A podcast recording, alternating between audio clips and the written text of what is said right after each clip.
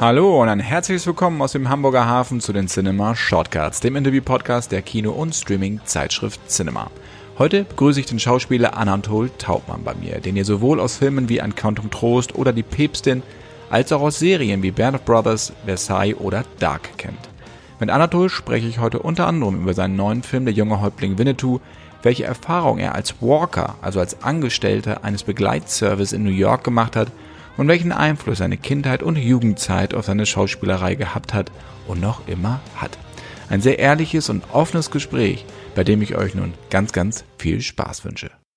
Lieber Anatol, endlich sehen wir uns wieder nach über zehn Jahren. Herzlich willkommen zu den Cinema Shortcuts. Vielen lieben Dank, Phil. Ähm, ich freue mich hier Gast zu sein. Wir hatten 2008 ähm, hatten wir ein großes, ein großen Zusammenkommen und ähm, ist unvergesslich für mich und ja, wir sind beide noch am Leben und wir sind beide gesund und nee, also mein Herz macht einen Purzelbaum vor Freude, Phil, wirklich, ja. Ich muss das kurz erklären. Und zwar haben wir uns am Set von einem Quantum Trost 2008 damals in Bregenz kennengelernt dann noch einmal zu einem Fotoshooting für Cinema in Berlin getroffen und dann noch einmal 2012, wenn ich das richtig sehe, beim Dreh zu dem ersten Fünf-Freunde-Film irgendwo in der süddeutschen Pampa. Dann leider aus den Augen verloren. Umso schöner, dass wir uns heute, wenn auch nur virtuell, Zürich, Hamburg wiedersehen. Und ich freue mich sehr, dass wir heute unter anderem über deinen neuen Film Der junge Häuptling Winnetou sprechen können. Ja, und ich sagte etwas in unserem Alter, lieber Phil, auf Englisch, a true connection is a true connection. Ach, das freut mich sehr. Mein Herz geht auf. So, jetzt aber mal genug mit der Romantik, lieber Anatol. Wie geht's dir so? Ähm, blendend. Mh, blendend. Wir hatten, ähm, ich war von Anfangs März bis Ende, Mitte, Ende Juni beschäftigt mit zwei Projekten. Dann im Urlaub zwei Wochen in Portugal. Das war wunderschön, ein Traumurlaub und ähm, jetzt wieder zurück und ähm, nee, mir geht's ähm, sehr gut, gesund und glücklich. Ja. Und wenn man sich das einmal anschaut, dann hast du in den letzten Jahren ja sehr, sehr viel gedreht und vor allen Dingen sehr viel unterschiedliche Sachen gedreht. Ja, sehr. Hm, sehr national und international. Ähm, ja, da ist sehr viel passiert ähm, ähm, auf allen Ebenen. Ähm, und ähm, ich bin dankbar und äh, ja, ist ein Privileg. Ähm, so einen Künstlerberuf ausführen, ausüben zu können, davon leben zu können. Ähm, das ist ein Privileg und das schätze ich sehr und bin sehr dankbar. Ich hatte gerade der junge Häuptling Winnetou angesprochen. Lustigerweise war ich mit meinen Kindern unlängst im Kino bei Bibi und Tina 4 und da lief nämlich auch der Trailer zu der junge Häuptling Winnetou und du warst ja auch dann prominent zu sehen. Meine Kinder waren sehr beeindruckt und seitdem wird gesagt, jetzt müssen wir uns aber auch diesen Film bitte gerne angucken.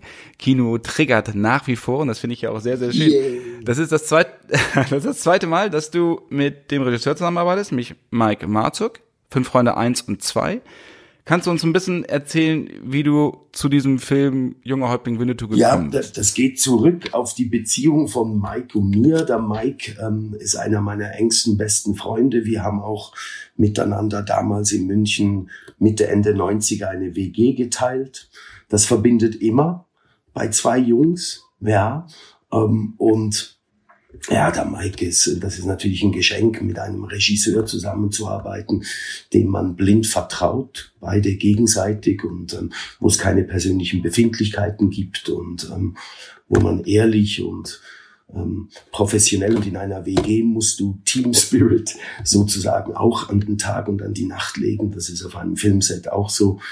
Und der Mike, der ist ausgestattet mit brillanten, auf Englisch heißt das Human Skills emotionalen und sozialer Intelligenz. Und er liebt Menschen bedingungslos und, ähm, und hat ähm, eine ganz klare Vision, wie er seinen Film will, ist aber sehr, sehr offen dafür, für Veränderungen sozusagen seine Vision zu maximieren und zu optimieren. Und es ist ein Geschenk für jede Crew und für jeden Produzenten, den Mike als Regisseur zu haben, ist er auch ein Geschenk. Also ähm, wenn er irgendwann mal eine, eine Hymne braucht, ähm, da stelle ich mich gerne zur Verfügung, die zu halten. Ich bin ein großer Fan von Mike. Der Mike ist ein, ein, ein, ein, ein, ein echter, wahrer feiner Gentleman, ja, toller Mensch. In Fünf Freunde hast du ja keinen Bösewicht gespielt, sondern Agenten. Jetzt allerdings dreht sich's ein bisschen. Jetzt bist du so ein klassischer Western-Bösewicht, oder? Ja, also ein Bubentraum. Wir haben ja damals, ähm, ähm, wenn wir gespielt haben, haben wir entweder Räuber oder Polizei oder Indianer und Cowboys ge gespielt. Ich bin mit Karl May groß geworden. Da so einen Western-Bösewicht zu spielen, im Wildnesten, auf Pferd mit Staub und Sporenpistole. Ein Traum, ein Traum. Und das noch in einem Family Entertainment Genre. Ähm, ja, das war einer der, vielleicht nach Bond, der spannendste Spielplatz, wo ich je spielen durfte. Ja. Du hast ja im Laufe deiner Karriere schon viele, in viele Abgründe geguckt von deinen Rollen. Geht man an die Rolle eines Bösewichts in einem Kinderfilm anders ran in der Vorbereitung? Per se zuerst einmal nicht, weil ähm, das ist ja, ähm, per se ist jede Rolle, ob Kinderfilm oder Erwachsenenfilm, ein Mensch. Und äh, mein Ziel ist es, diesen Menschen so authentisch und echt und, ähm, und glaubhaft darstellen zu wollen, zu können, zu dürfen. Und ähm, und, und jeder Mensch ist komplex und jeder Mensch hat eine Biografie und eine Geschichte und das erste Herangehen ähm, ist genau gleich wie bei allen anderen Filmen. Ähm, das macht keinen Unterschied. Dann in der Ausübung sozusagen beim Drehen, gerade bei ähm, Kinder Family Entertainment gibt's ja auch bewusst Slapsticks, wo hinten raus hoffentlich gelacht wird. Ja, und da muss man dann eins drüber tun. Ich habe ähm, eins drauf tun, also ein bisschen Overacting sozusagen.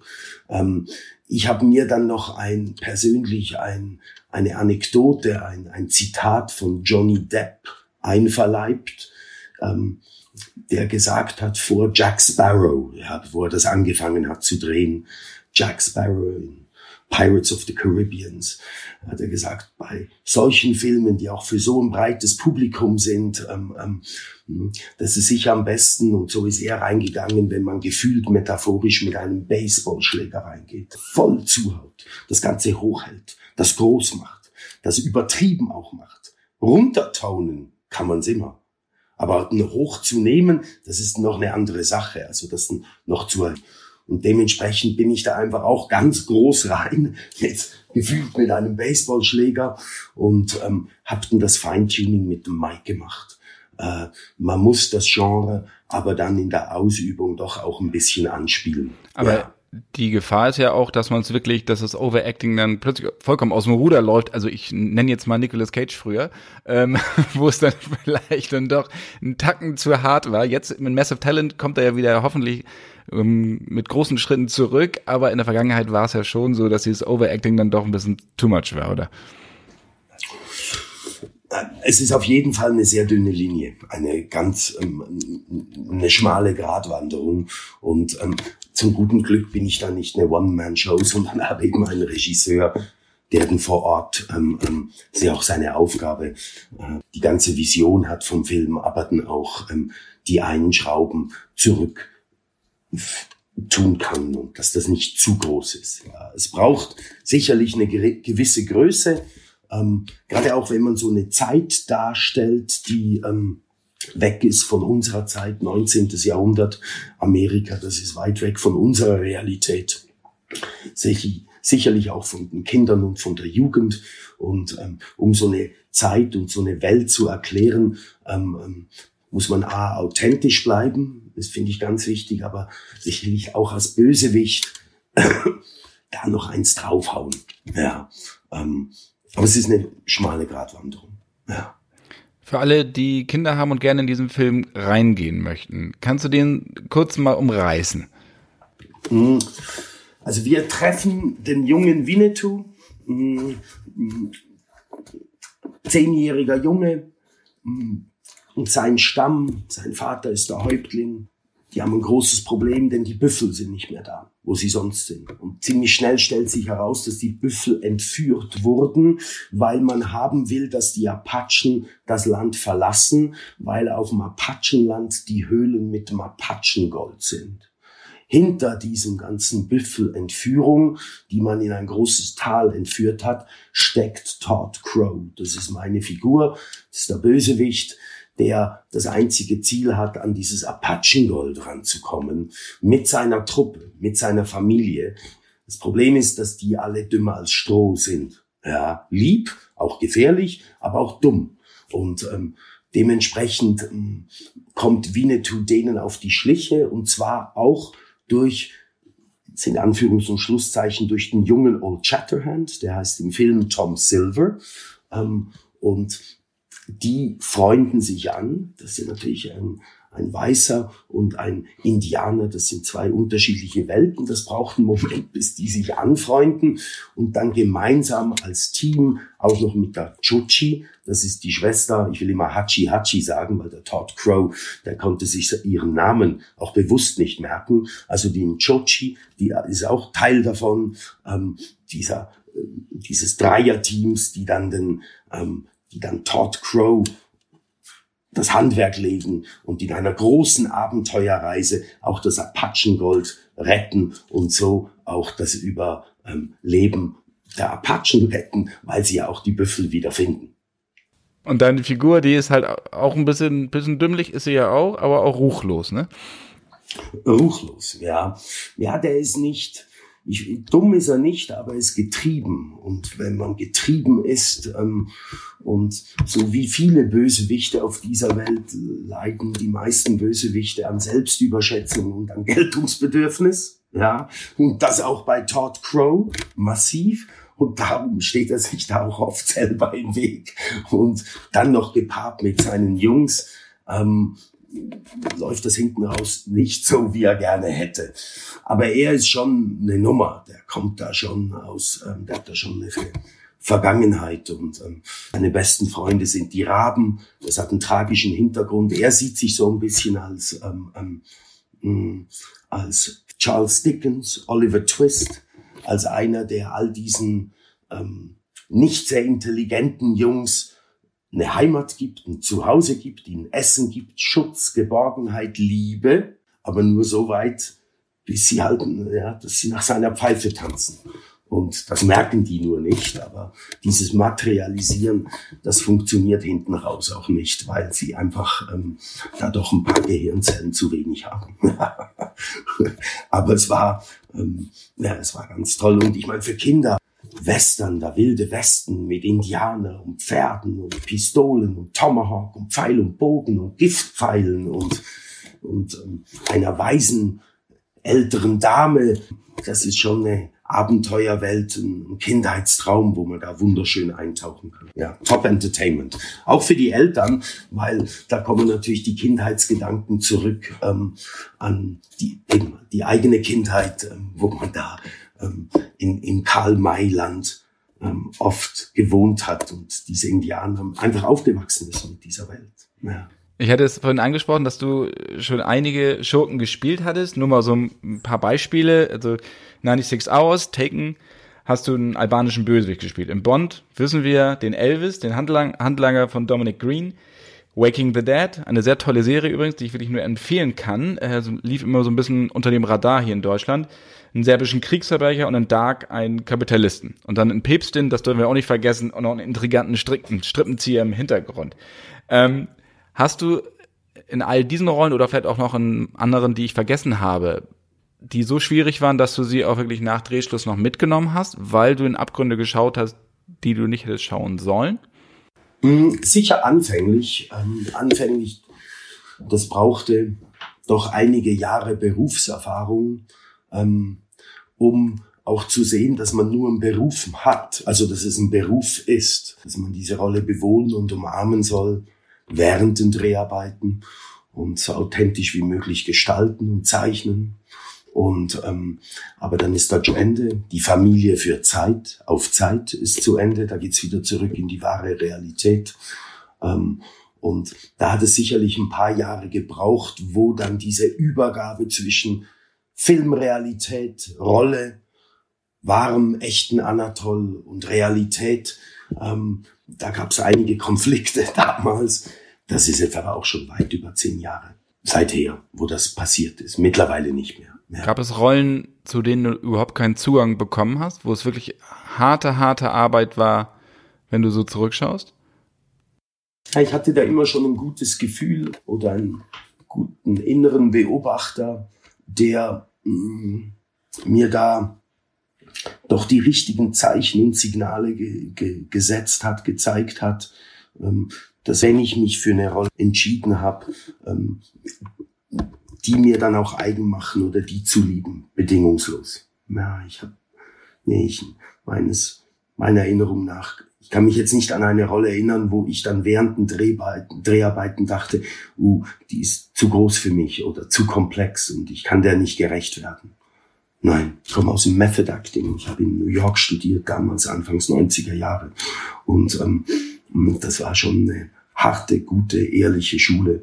Und ähm, ich bin ja aus dem Method Acting, komme ich da, wo ähm, ja man eine Rolle auch versucht ähm, zu bewohnen mit Haut und Haar und Seele und allen Blutkörperchen, die man in sich trägt und allen Rezeptoren und Synapsen.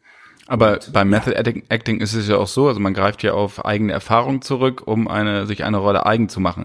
Aber kriegt man auch gelernt, wie man da wieder rauskommt? Kriegt, also damals, gute Frage, Phil, ähm, damals Anfangs 90er Jahre in New York bei Circle in the Square, ist auch ein Broadway Theater, ist auch eine bekannte Schule. Ähm, nein, um deine Frage zu beantworten. Da geht's wirklich nur drum. Ähm, da wird auch kein Unterschied gemacht. Das ist der große Unterschied damals zwischen deutschsprachigen Schauspielschulen und englisch-amerikanischsprachigen Schauspielschulen. Ähm, in deutschen Schauspielschulen anfangs 90er, ich weiß nicht, wie das heute ist, da war immer der große Unterschied, war alles mehr Theater. Ja, und ähm, oder ich kann so sagen, in Amerika äh, egal ob für die Bühne oder für ähm, das Kino oder für den Fernseher, es geht immer, immer bedingungslos um die Figur. Da ist ein Charakter dahinter, ein Mensch dahinter. Und den zu bewohnen und bedingungslos zu lieben und kein Wenn und kein Aber zu haben, das war die Aufgabe. Ja, ähm, nichts anderes. Ja, das ist schon schwer genug. Und ähm, ich würde sagen, über die letzten ähm, Jahrzehnte hat sich dann meine Technik auch noch ein bisschen individualisiert, äh, wo dann noch andere Techniken hinzukommen. Ich bin ein großer Fan auch von äh, Jean-Jacques Cocteau. Das ist so der französische Stanislavski, jetzt brutal gesagt. Der Bewegung, ähm, ähm, Figuren und Körpersprache. Und ähm, ich habe dann auch gemerkt, dass die Technik von Sanford Meisner sehr groß ähm, große Vorteile hat, weil ähm, Method Acting ist schon eine sehr isolierte Form, ähm, an eine Rolle heranzugehen sehr persönlich und intim. Es ist halt nur so, du hast auch noch einen Regisseur und ein Team und auch noch andere Schauspieler, die dir den Text geben und mit denen du als Rolle eine Verbindung hast, auch im Privaten. Ja, und ähm, da ist es, glaube ich, schon wichtig, wenn man so ein Haus hat von seiner Rolle, dass man eintritt am ersten Tag und es keine Frage gibt, die man nicht beantworten könnte über die Figur, dass man die Fenster dieses Hauses aufmacht, dass andere Leute auch reinrufen und reinrennen und dass es da einen Austausch gibt. Ja, also nur Method Acting ähm, finde ich, äh, ähm, hm, ja, ist die falsche Richtung. Ja, ich glaube, es braucht dann noch einige andere Techniken ähm, und Einflüsse, um im authentisch und wahr und echt im Moment zu stehen. Du hast gerade gesagt, du hast in New York studiert, zwischen 92 und 94. Du hast eine sehr bewegte ähm, Jugendzeit und Kindheit gehabt. Du bist ja sehr weit rumgekommen, auch teilweise nicht ganz freiwillig. Wie bist du dann nach New York gekommen? Also beziehungsweise wann hat sich das bei dir entwickelt, dass du sagst, okay, ich möchte Schauspieler werden und da muss ich jetzt hin? Mit 16. Ich kam gerade aus der Jugendstrafanstalt ins Kloster Einsiedeln, ins Internat. Ähm, meine Mutter war, hat gedroht, dass sie, dass, dass meine letzte Chance sei. Ich ähm, sie sonst die Vormundschaft abgeben würde. Und ich habe diese Chance in dieser Klosterschule genutzt beziehungsweise ich wurde einfach nicht mehr erwischt, habe mich nicht mehr erwischen lassen. Ja, war natürlich so, schon sehr strikt und Struktur und Disziplin. Und da gab es auch eine Theaterklasse, eine Theaterschule. Das hat damals der Pater Kassian, Physiklehrer und Theaterdirektor, geführt. Und der kam zu mir nach ein paar Wochen und hat gesagt, ähm, du, wir führen äh, der Kaufmann von Venedig auf. Ja, als nächstes Stück. Shakespeare. Äh, schon mal gehört. Ja, ja, ja, das ist ganz toll. Und da gibt's die, die, eine der Hauptrollen ist Shylock. Das ist ein böser, bitterer, geiziger, 80-Jähriger, hat nichts Gutes an sich. Der ist voller Gram und Wut. Und ich finde, den würdest du brillant spielen. Ja. Und das war sogar die Zeit, wo ich, ähm, ich mich so zum ersten Mal auch selber gespürt habe mit 16, 17. Das dauert bei Jungs oder bei mir hat das länger gedauert. Und ich habe mich damals nicht so ernst genommen gefühlt, sondern habe nur immer ge gespürt, das hat auch was mit Geschichte zu tun, dass ähm, ähm, die Leute mich lieben, weil ich sie unterhalte und ähm, Witze mache. Ich war so der Entertainer. Das aber auch aus einem Darwinismus raus. Das kam nicht freiwillig. Das hatte mit einer Heimgeschichte vor dem Internat zu tun. Und ähm, ich hatte immer nur das Gefühl, die Leute lieben mich und haben Freude an mir und haben mich gerne um sie rum, weil ich sie unterhalte und, ähm, ähm und verzaubere und zum Lachen bringe. Und, ähm, und dann habe ich in dieser Rolle zugesagt, Shylock. Und nach diesen fünf, sechs Schulaufführungen kamen also wirklich alle zu mir ähm, Schüler, Lehrer, Leute aus dem Dorf, Eltern der Schüler. Und die haben gesagt, nee, das warst nicht du. Also ich, hab, ich hatte richtig Angst vor dir. Ich habe dir richtig geglaubt. Ich habe dich ernst genommen. Wahnsinn, diesen Shylock. Ich habe dem geglaubt. Und das war dann so wirklich so ein bewusster Gedanke im Moment schnell. Wenn ich mich sonst nicht wahr oder ehrlich oder ernst genommen fühle. Aber jetzt glauben sie diesem Shylock, all diese Leute. Und ich spiele diesen Shylock. Das heißt, dann nehmen sie auch mich ernst und glauben mir, weil ich ja diesen Shylock spiele. Boom, Schauspieler. That's it. Das ist mein Beruf. Ja. Das war mit 16, 17. Ähm, so hatten die Reise angefangen. Ich hatte das Glück, hm, oder ich sag's mal so ganz ehrlich, Phil, ähm, ich hatte dann Panik mit 18, 19, 20, wo es gegen das Ende der Schule ging, mich an deutschen Schauspielschulen in München, in Hamburg, in Bochum, all diese tollen deutschen Schauspielschulen zu bewerben, hatte ich Angst, ähm, ähm, weil ich dachte, die warten doch nicht auf Schweizer oder auf Engländer oder Hybride, die mit so einem heftigen Schweizer Akzent. Und dann kam meine Mutter und ähm, die hat gesagt, du, es gibt da jemanden aus der, aus der Familiengeschichte, der ist ähm, Dirigent vom Opernhaus Studio. Und im Sommer haben die immer zu und dann ist er Musical Director in New Hampshire von einem Sommertheater. Und da könntest du hin, wenn du den treffen willst, ja. Da einfach eine Internship, ein Praktikum zu machen, aber dich vielleicht parallel auch an all diesen tollen amerikanischen Schauspielschulen anzumelden. Du sprichst ja Englisch fließend, zweite Muttersprache, wichtig, ja. So.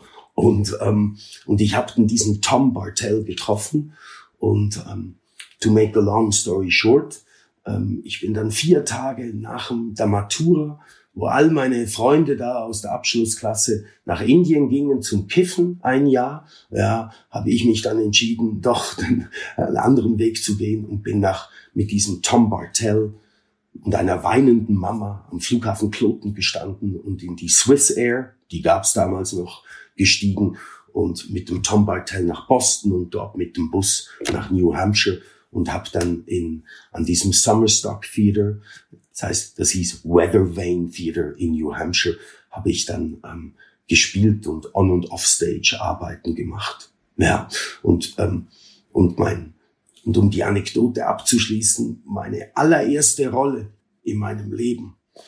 Und ich habe den Scheck immer noch. Ich habe ihn leider nicht hier, sonst hätte ich ihn dir gezeigt. 37 Dollar habe ich bekommen. Ich habe den Scheck nie eingelöst, ja. Das war in einem American Musical sehr bekannt, Annie Get You Gun. Es geht um Annie Oakley und Buffalo Bill, Wilder Westen, ja. Und ähm, daraus gibt's dieses weltberühmte Lied There's no business like show, business like no, business I know. Und ähm, ich war eine Palme mit einem ausgeschnittenen Gesicht im Hintergrund als Ensemblemitglied. Das war meine erste Rolle als Schauspieler, ähm, wo ich bezahlt dafür wurde. Und ähm, unvergesslich bis heute, ich habe auch noch ein Foto davon. Und Phil, ich habe Gänsehaut bis in meine Zehspitzen runter. Ähm, es war alles für mich. Ich habe es geliebt. Ja, ich war sicher ähm, eine der schillerndsten Palmen, die es je auf einer Bühne gab. Ja, ich habe alles reingelegt. Und man muss auch ganz, ganz dazu sagen, alle, die mal auf der Theaterbühne gestanden haben, selbst diese ähm, Tapeten, die man dann ist, wo man einfach nur im Hintergrund steht, so, aber das muss man auch erstmal anderthalb Stunden schaffen, äh, nämlich in dieser Rolle zu bleiben als Palme. Ich war damals ein Räuberhauptmann in der Schule, ähm, hatte auch nicht wirklich viele Sprechzeit, aber das dann wirklich durchzustehen, während andere spielen und irgendwie gerade tolle Sachen machen und man sitzt einfach im Hintergrund und schaut doof. Ähm, also das, das muss man auch erstmal können, finde ich. Ja, ich hatte Glück, dass in dieser Saison auch die drei Musketiere aufgeführt, aufgeführt wurde. Und weil ich Französisch kannte, aus der Schweiz raus, habe ich schon in meiner ersten Saison kleine Sprechrollen gehabt, ja, mehrere Rollen bei diesen drei Musketiere, weil in New Hampshire, Anfangs 90er, Französisch zu sprechen auf einer Bühne, wo das Publikum 50 plus White American ist, ja, das hatte eine große Attraktion für die. Schon ein Bonjour sind die schon aus den Sitzen gesprungen, ja. Und äh, pour le roi, pour la liberté, pour la égalité, pour la fraternité. Du, da ist das Haus gestanden. Ja, die kannten Französisch nicht damals. nee, also aber da hast du nicht, da hast, da hast du aber nicht Richelieu gespielt. Nee, ich war nicht Richelieu. Der hatte dann schon wieder zu viel Text. Ich war dann mal ein Koch oder ein Page. Also alles winzig klein, aber auf Französisch. Ja, mehrere Kostüme. I was busy backstage, changing costumes. Wie hast du damals die Zeit in New York wahrgenommen? Anfang, Mitte der 90er Jahre? Das war Wahnsinn, Phil. Da, da war es ja noch nicht, muss man ganz kurz so sagen, wenn man heute nach New York kommt, ist es ja vergleichsweise sauber und äh, sicher. Das war damals ja nicht so. Nee. Aber sehr offen fürs Leben und für die Menschen. Und wenn du als Europäer damals Anfangs 90er mit Lebensfreude und mit bedingungsloser Menschenliebe an die Amerikaner herangetreten bist, they loved you. I loved them and they loved me. Ja, es war also von dem her ganz, ganz toll. Und New York, das war Eldorado, das war eine andere Welt, eine andere Zeit. Das Temp multiethnisch, ähm, ähm, das war ein Traum. Und in New York damals noch studieren zu können und leben zu können als junger Mensch, ah, es war eine ich hatte viele schönsten Zeiten auf dieser Welt, aber es war auf jeden Fall eine, eine der Top-Highlight schönsten Zeiten in meinem Leben. Ich, ähm, es war wunderbar. Da, ich habe da alles ausprobiert, legal oder illegal. Ja, es war super. Es war eine sehr große individuelle, charakterbildende Zeit. Das war natürlich aber ich bin da sehr angstfrei rangegangen. Man muss eben nochmal ganz klar sagen, dass da gab's Internet noch nicht. Da gab's gerade mal Anklopfen. Ich habe das geliebt, das Anklopfen, wenn man am Telefon war und da kamen oft Damen damals, ja, all diese gorgeous ladies in New York. Und da kam ein Anklopfen rein und da ist einfach gesagt, sorry baby, I got, I got another call coming in. Hold on. Hold on. One second. I love you. Yes, hello. Oh, hi, Anatole. How are you? Oh, darling. I'm really well. It's so good to hear your voice. Let me call you right back because I'm on the other line. Really important phone call. I love you too. Und dann wird auf den Knopf gedrückt. Das war eine Schaltzentrale wenn man äh, eine Ausbildung hat, macht man hier immer viele Nebenjobs. Ich kann nur für mich sagen, ich, ich saß ja im Parkhaus bei der Wach- und Schließgesellschaft in Münster und habe mir den Hintern äh, platt gesessen da und parallel mein Studium vorangetrieben. Aber gut, also so aufregend war es jetzt nicht. Das war bei dir ein bisschen anders, weil du hast ja äh, als Begleiter gearbeitet. Du hast Frauen zum Essen begleitet, äh, auf Reisen begleitet. Also jetzt nicht äh, sexuell Escort, sondern wirklich Begleiter. Ja, ja, ja. ja. Genau, also die Agentur, die hieß New York's Finest. Die Dame dahinter war die Thea Mandelbaum, eine sehr tüchtige Geschäftsfrau. Und die, man muss dazu sagen, dass in New York Mitte, Ende 80er Jahre, Anfangs 90er Jahre reiche, verwitwete, getrennte Frauen, die doch einen sehr beschäftigten sozialen Kalender hatten, die gingen einfach kategorisch nicht alleine aus. Da war das tabufrei und völlig von der Gesellschaft akzeptiert, dass die sich einen sogenannten Walker über eine Tour angemietet haben. Und ähm, das wäre jetzt zu lange Geschichte, wie ich dazu kam, aber ich habe in diesem Job ähm, eineinhalb Jahre gemacht, fast zwei Jahre und könnte mit viel Liebe jetzt eine Enzyklopädie über Frauen schreiben. Ja, ich habe da alles erlebt, was man erleben kann als junger Mann mit Frauen ähm, an Cocktailpartys, bei Dinners, im Urlaub. Das waren da meistens Damen 60 plus. ähm, da gab es auch einen strikten Plan, ein striktes Reglement von der Agentur ausgegeben, ähm, ähm, dass ich mich halten musste. Eine Regel war zum Beispiel, dass ich nicht als Anatol Taubmann, das hatte auch einen wirtschaftlichen Grund, ja, für die Thea. Die war clever, habe ich ja schon gesagt, Phil, erzähle ich kurz. Die wollte nie haben, oder eine Regel war, ich durfte nie als Anatol Taubmann zu diesem Appointment, zu diesem Date. Sondern musste mir immer ein Alias zu tun. Und ähm, dadurch, dass ich fließend, damals schon fließend Französisch sprach und einfach auch gemerkt haben, dass die Amerikaner, speziell die Damenwelt, das Französisch lieben, war ich immer ein Franzose. Also I, I was talking like this, and I was Cédric or François, and oh God, you look so beautiful. If my heart is jumping, looking at you. You're beautiful. They loved it. Die haben es geliebt, Phil. Und aber das hatte eben auch noch einen wirtschaftlichen Grund, weil doch einige von diesen Appointments ähm, und das war auch eine Regel. Eine Regel war, wenn dann die Dame von sich aus dieses Engagement weiternehmen möchte, vielleicht auch in die horizontale, nicht nur in der vertikalen bleiben, dann hat die Agentur nichts mehr damit zu tun und dann muss ich das selber dealen. Ja.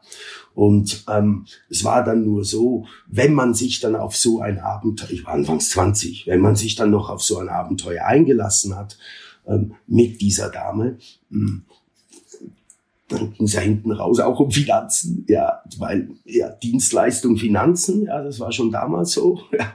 Und die Dame hat dann, das war zu Zeiten, wo es Schecks gab, also Kreditkarten, das war alles noch nicht so Cash, ne, war noch ein bisschen viel Cash und dann haben die schnell das Text, das Scheckbuch rausgezogen und haben gesagt, well, François, now that we made the deals, so what's your name? So I can write you a check. Und da konnte ich ja nicht sagen, Cedric äh, Richelieu, ja, weil da gibt's kein Bankkonto auf Cedric Richelieu. Und so muss ich dann immer die Agentur reintun. Und die hat dann nochmal zehn Prozent abgezwackt. No, I can, I can cash your check, no problem, but you know, administration and all that. Anatole, costs money. Und so hatten die Thea dann noch extra ein bisschen Kohle gemacht. Aber Phil, ich könnte euch und, und dir Sachen erzählen.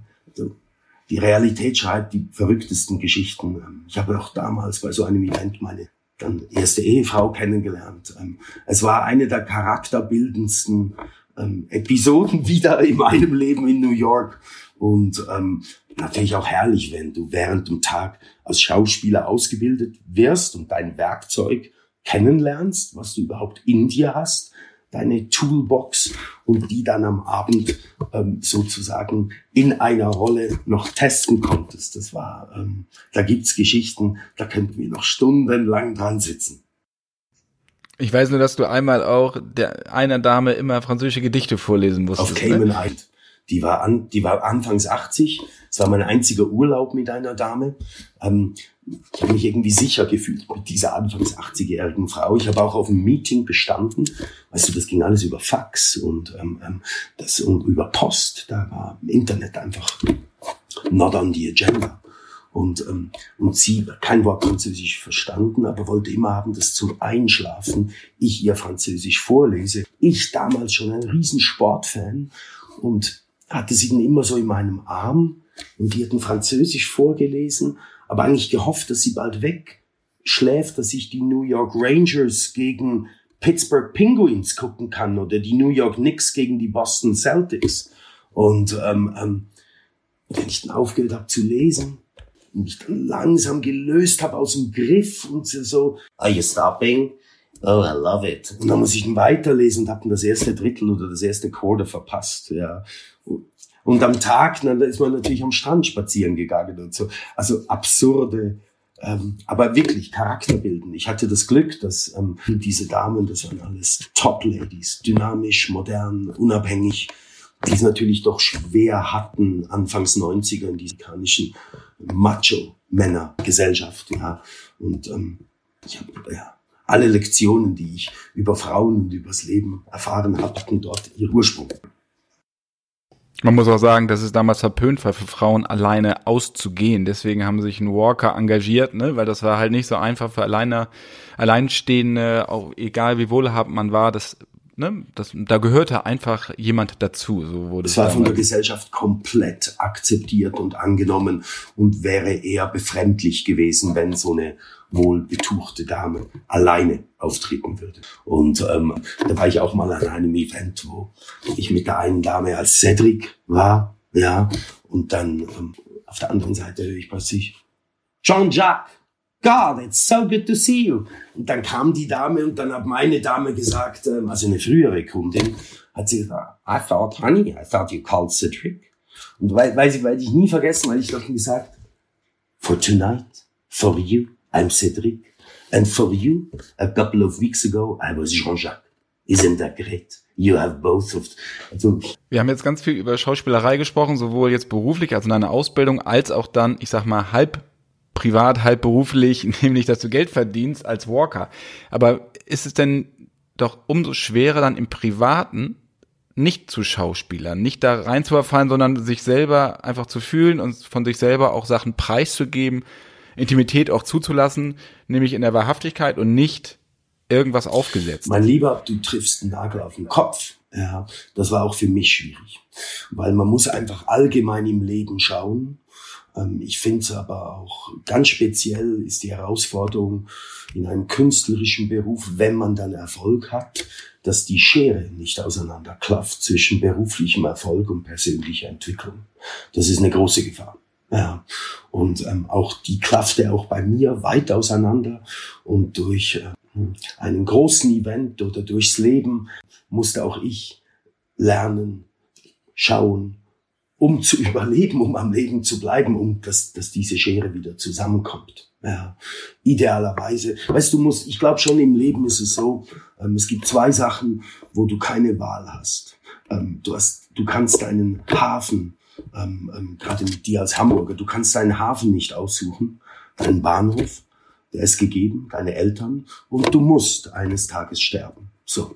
Und jetzt, ähm, wenn du auf die Welt kommst, wirst du in einen Hafen, in einen Bahnhof hineingeboren und dein Lebenszug fährt los. Ja. Und in der Lokomotive sind die ersten 18, 20, 22 Jahren deine Eltern im besten Fall und treten dann langsam in den ersten Waggon zurück und du musst in deine Lokomotive von deinem Lebenszug. Und das Ziel ist, dass dein Lebenszug, dass du den als Lokomotivführer glücklich und gesund ähm, ans, an den Endbahnhof fährst. Ja. Jetzt gibt's aber viele Weichen und viele Bahnhöfe, die dir die höhere Macht, das Schicksal, der liebe Gott hineinwerfen, wo du dann die Entscheidung treffen musst. Wie lange bleibst du an diesem Bahnhof? Wen lasse ich rein in meinen Zug? Wer muss aussteigen? Oder auch bei einer Weiche, soll ich diese Avenue runtergehen oder diese? Ja, und so, so, so. und ich glaube, da ist es, Kinder, Ehefrauen, Beziehungen, das sind dann alles diese großen Crossroads, wo du ähm, dann getestet wirst, ähm, der Kapitän, der Lokomotivführer deines eigenen Zugs zu bleiben und zu sein.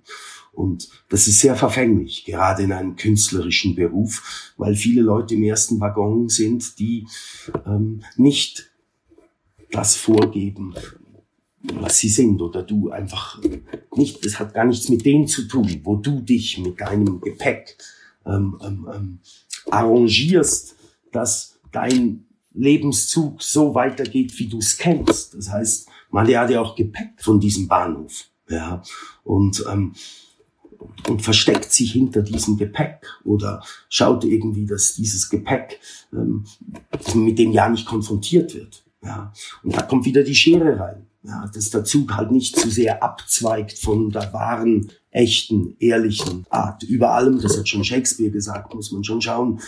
Das hat er in Hamlet gesagt ja, überall um sich selber treu zu sein. Ja, this above all to thine own self be true. Wie lange hat das ganz kurz, wenn ich dazwischen frage, bei dir gedauert, weil du sagtest, früher in der Jugendzeit und in der Kindheit immer versucht, zu, lustig zu sein, auch rebellisch zu sein, weil du dann gemerkt hast, dass du, dass du ankommst bei den anderen Leuten und dann aber bei dir selber zu sein. Ich muss ich noch kurz erklären, ähm, meine Eltern haben sich getrennt, da war ich fünf, ich musste in ein Heim für vier Jahre und wenn du in ein Heim kommst ähm, mit fünf, ja, da hast du drei Möglichkeiten. Entweder du wirst Mitläufer, sagst immer ja. Oder du wirst zum Outcast und wirst immer gehänselt. Das ist alles unterbewusst. Oder du merkst, wenn du laut wirst und Leute zum Lachen bringst, dass du ähm, da als Clown, als Harlekin gut ankommst. Das gibt dir Liebe, ja, weil du unterhältst ja Leute, die lachen dich an. Das gibt dir auch Bestätigung, aber es ist eine große Fake. Es hat nicht wirklich was mit deinem inneren wahren Ich zu tun. Und das habe ich dann irgendwann mal perfektioniert und ähm, weil ich natürlich das Gepäck und diese Trennung und all das, was da in der Kindheit passiert, umnavigiere, ja, um irgendwie Darwinismus, Survival of the Fittest, ja, so und das dann runterzubrechen und als Lokomotivführer dann noch ähm, vom eigenen Lebenszug authentisch und echt zu führen. Also bei mir brach alles auseinander mit 40. Alles. Und da habe ich die Chance bekommen, wird einem natürlich auch den Schüttel vors Gesicht gehalten. Und dann ist es aber entscheidend, dass du das annimmst, dass du merkst und siehst, du, ich habe ein Problem. Ich bin da, ich, ich pack das alleine nicht mehr. Entweder hole ich mir Hilfe Hilfe, aber ich muss auf jeden Fall, ich muss diese Schere zusammenführen, sonst überlebe ich das Ganze nicht. Ja. Und das ist dann schon so eine Persönlichkeitsentwicklung, die frei von jeder Karriere passiert. Jeder Mensch muss durchgehen. Und wenn du dann so große Leute anguckst wie ähm, Michael Jackson, Prince, Whitney Houston, Philip Seymour Hoffman, Heath Ledger, ja, wo die Schere so weit auseinanderklafft, dass die so viele Mittel nehmen mussten, um sich in der wahren Realität überhaupt irgendwie recht zu finden. Das ist bound for a crash. Das endet im Desaster. Ja. Und ähm, darum, und, und weißt du, die wahre Musik, die spielt halt schon im wahren Leben drum an. Es geht halt im, im Leben halt schon wirklich drum, diesen Lebenszug glücklich und gesund als Lokomotivführer echt und wahr ans Lebensziel zu bringen. Und da helfen diese Showbusiness Entertainment World ist eher eine, ähm, ähm, eine Distraction, eine Ablenkung. Ja, und so. Und ich habe aber auch das Gefühl, seit ich diese wahre, echte Reise angegangen bin mit 40, jetzt bin ich 51, werde ich aber auch zum besseren Schauspieler. Noch. Ja, weil man einfach die Schere zusammenführt und äh, im Frieden ist, mit Gelassenheit, aber trotzdem diese Wut Trauergefühle in Frieden mit sich angehen kann, ja, und Zutritt sich verschaffen kann. Ja. Ach, Phil, du, bei diesem Monolog, ich hoffe, ich mache Sinn. Du machst sehr, sehr Sinn. Vielen Dank für die, für die Offenheit. Wir hatten im Vorgespräch, haben wir drüber gesprochen, dass es eine Zeit vor Bond, also vor 2008 gibt, gab und eine Zeit nach Bond und wir haben uns genau in der Mitte kennengelernt, genau an dem Sehr wichtig. Kannst du uns ein bisschen äh, mitnehmen? Ähm, vor Bond und nach Bond, was Bond dir gebracht hat oder auch nicht gebracht hat. Es kann ja auch sein, dass eine Erwartungshaltung da war, die aber nicht äh, eingelöst wurde oder nicht eingetroffen. Ja, es ist schon sehr spannend, weil ich war vor Bond ähm, auch sehr erfolgreich. Ja, ich hatte das Glück, dass ich ähm, schon anfangs 2000er ähm, in England oder für die Engländer und für die Amerikaner gearbeitet habe und sehr ähm, international. Du hast vor Waking the Dead ähm, genannt, BBC-Serie, ähm, ähm, also wirklich viel unterwegs war, 50, 60 Produktionen, 70 schon gemacht habe und ähm, aber das hat alles Bond ist halt doch eine andere Nummer. Ja, und das wusste ich nicht. Also ich bin da wie, ähm, sie musste da einige Male vorsprechen und bin da wie, aber schlussendlich bin ich zu dieser Weltmarke wie die Jungfrau zu Jesus gekommen. Ja, und wusste nicht, dass ähm, das eigene Gesetzmäßigkeiten mitbringt und mitschreibt. Und weißt du, da kann ich noch so in einem deutschen oder Schweizer Film authentisch eine Katze oder einen Wolf spielen.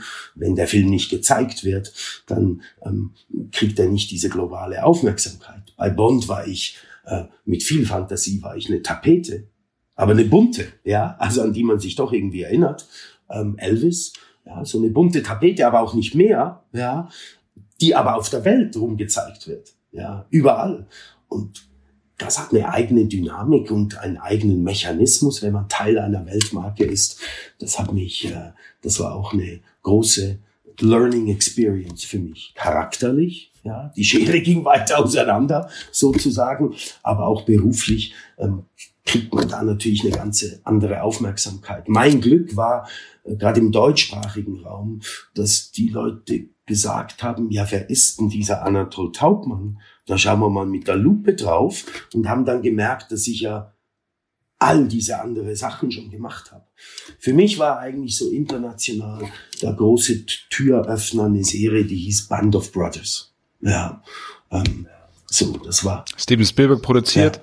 Und bei meiner Episode hat auch Tom Hanks Regie geführt und ähm, das war so damals die erste große HBO-Serie, unerreicht bis heute vom Budget. Zehn Folgen, eine Folge zehn, ähm, ähm, 12 ähm, Millionen Dollar Budget. Ja, und ähm, die erste große HBO-Serie nach Sopranos, ja, also so Miniserie abgeschlossen, zehn Folgen, die da gedreht wurde. Und da war ich in einer Episode die Episodenhauptrolle. Und ähm, das war so mein internationaler Türöffner. Das war sieben Jahre vor Bond. Das war 2000. Ja. Und so habe ich das Ganze schon ein bisschen kennenlernen dürfen über die letzten Jahre. Und ähm, aber es hat mir, also wenn man so als Segen sagt, es hat mir sehr ähm, das Tor geöffnet zu meinem Heimatmarkt und das ist der deutschsprachige Markt. Ähm, es ist beides, es ist Fluch und Segen. Ja. Ähm, Bond. Der Segen ist, dass ich ein, du als Heimkind musst du auch Teamplayer sein werden, sonst funktioniert das nicht. Und, ähm, ähm, und dass ich immer schon ein großer Teamplayer war und bin. Und, ähm, und bei Bond wird das über allem oberst hingeschrieben. Der Michael Wilson, der Produzent und ähm, die Barbara Broccoli, die schauen über allem, dass das funktioniert. Und so waren diese sechs Monate so intensiv und so schön. Und wenn du nur Tapete bist, kannst du das natürlich auch zwischenmenschlicher viel mehr genießen, weil einfach rein die Schauspielerei, das ist jetzt nicht so anspruchsvoll für mich, zumindest. Ich will nicht tauschen mit Daniel Craig, ja. Und so habe ich bis heute bin ich noch mit einigen ganz, ganz eng befreundet. Ja, ähm, aber mit wem? Mit, mit Mathieu? Mit Mathieu, absolut. Mit, mit Barbara Broccoli, ganz, ganz eng. Ähm, mit Greg Wilson, das ist die neue Generation, der wird das übernehmen. Das ist der Sohn von Michael Wilson. Mit der Debbie McWilliams, die Castingfrau. Ja, und ähm, so die kommen mir gerade so in den Sinn. Und ähm, ähm, und das war, es ist aber schon ähm, ja, eine der wenigen Weltmarken. Und Bond musste auch damals umdenken, weil Born, The Born, The Born Trilogy hatte da gerade den ersten Teil. Ich glaube, The Born Ultimatum oder The Born Identity war der erste Teil. Und der hat das ganze Action-Genre auf einen komplett neuen Level geholt. Bis dahin war Bond das Nonplusultra. Ja, ähm, so, da war Fast and Furious, hab da grad so angefangen, ja, aber so rein so Storyline von einem Single Hero, da war schon, da hat die Born Identity schon sehr viel gemacht und Bond musste nachlegen, ja. Das sieht man ja auch in der Anfangssequenz in der Verfolgungsjagd. Das ist ja mit den Schnitten. Die, viele haben sich ja darüber aufgeregt, dass man ja gar nichts erkennen konnte, wo ich dann auch gedacht habe, naja gut, bei Board Identity und bei Teil 2, 3 hat es keinen gestört, dass es so schnell und dynamisch war, aber bei Bond dann schon. Ich mochte das ja. Ähm, aber es war natürlich schon ziemlich. War sehr hektisch. Und ähm, ähm, aber von dem her, also man kann sich das, das ist heute anders, weil heute gibt's Internet, ist das Internet so salonfähig und all diese Social Medias, aber das war damals schon ähm, wirklich so ein, ein großer Weckruf auf allen Ebenen, positiv wie negativ, was es heißt, Teil einer Weltmarke zu sein und nur als Tapete, nochmal, wir sind kleinreden, aber man soll es auch nicht größer machen, als es ist.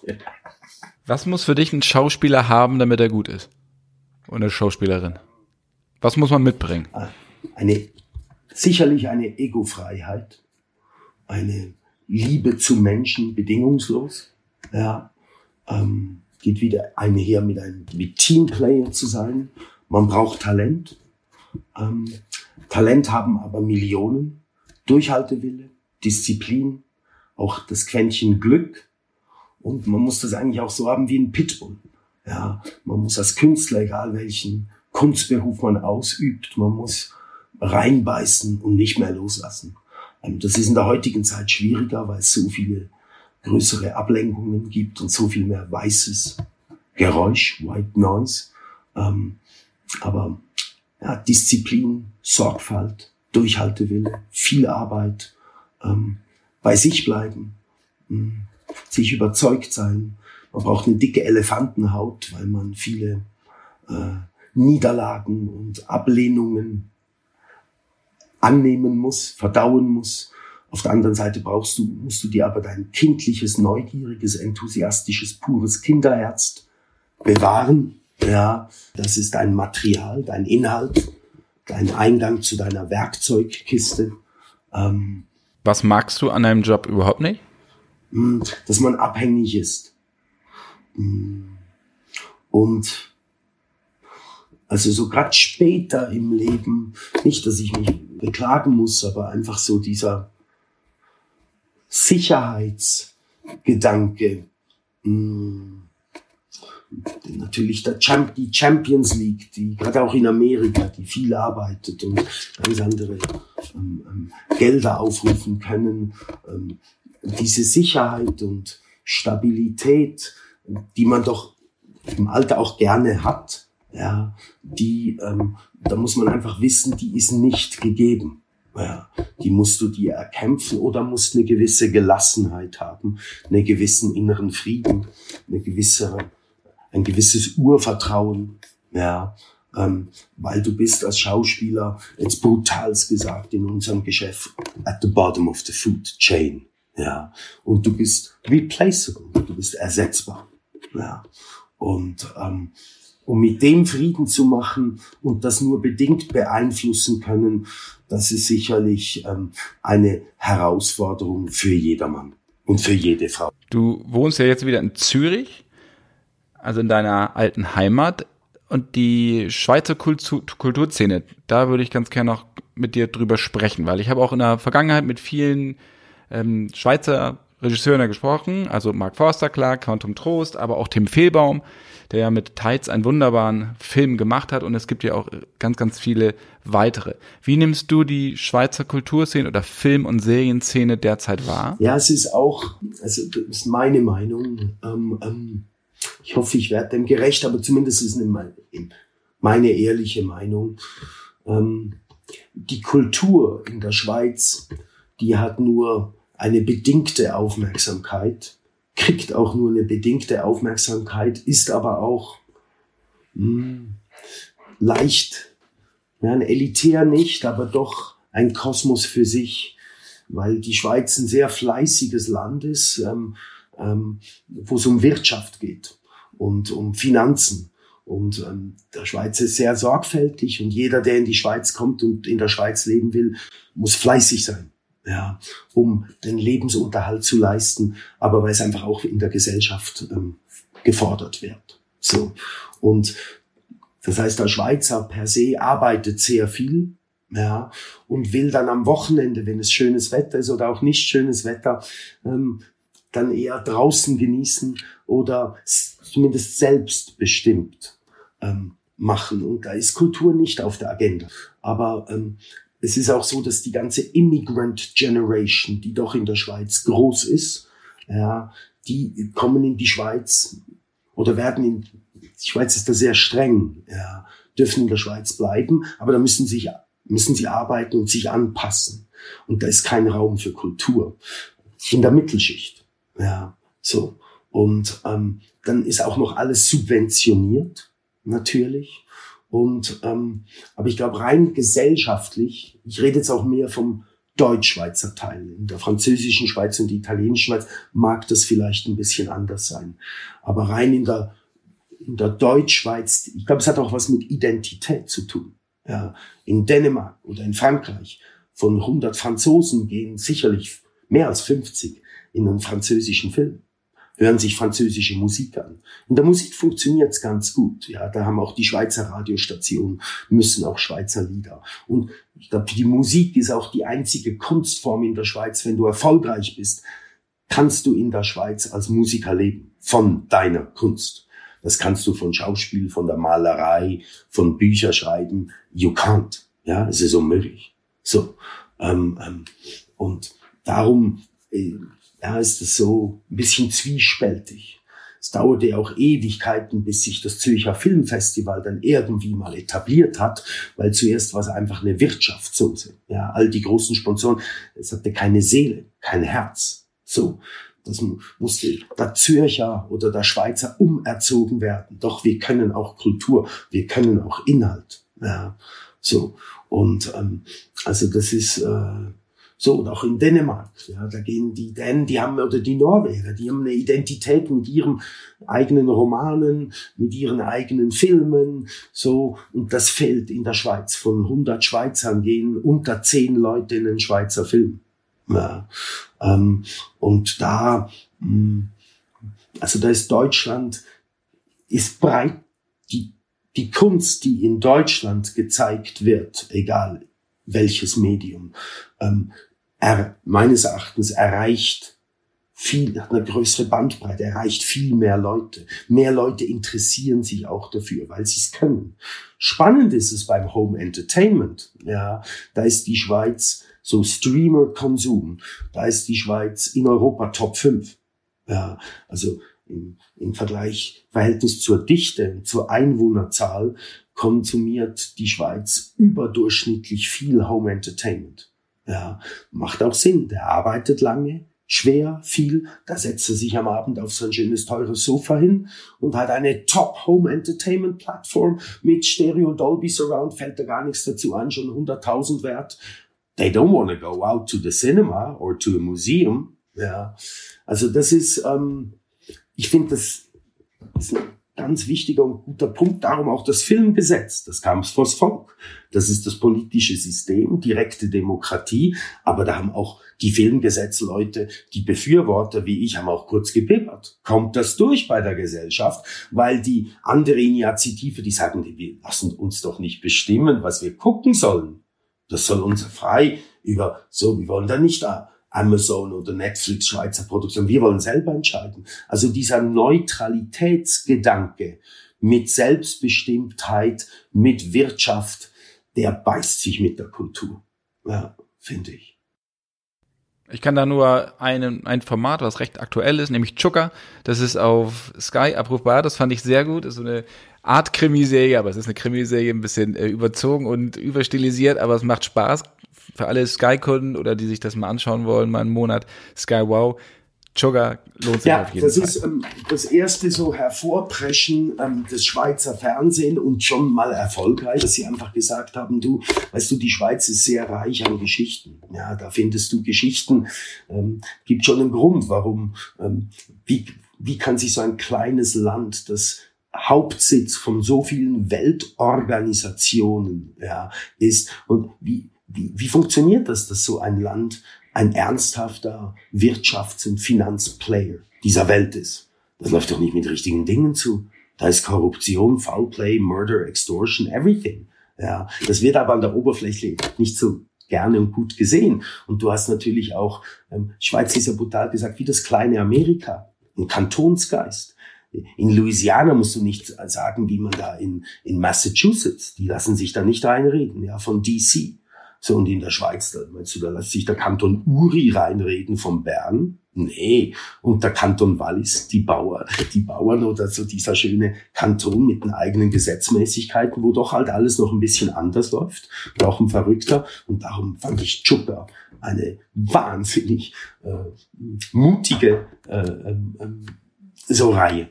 Ja, ähm, und, und erfrischend und belebend. Ja. Lieber Anatol, vielen, vielen Dank für das Gespräch heute. Hat mir sehr, sehr viel Spaß gemacht und danke, dass du so ehrlich warst. Und ehrlicherweise hoffe ich, dass wir uns äh, nicht erst wieder in zehn Jahren sprechen und sehen und hören, sondern dass wir es früher nochmal hinbekommen. Ja, ganz, ganz lieben gerne. Ähm, ich danke dir auch, lieber Phil. Alles Liebe, dicke Umarmung. Ciao.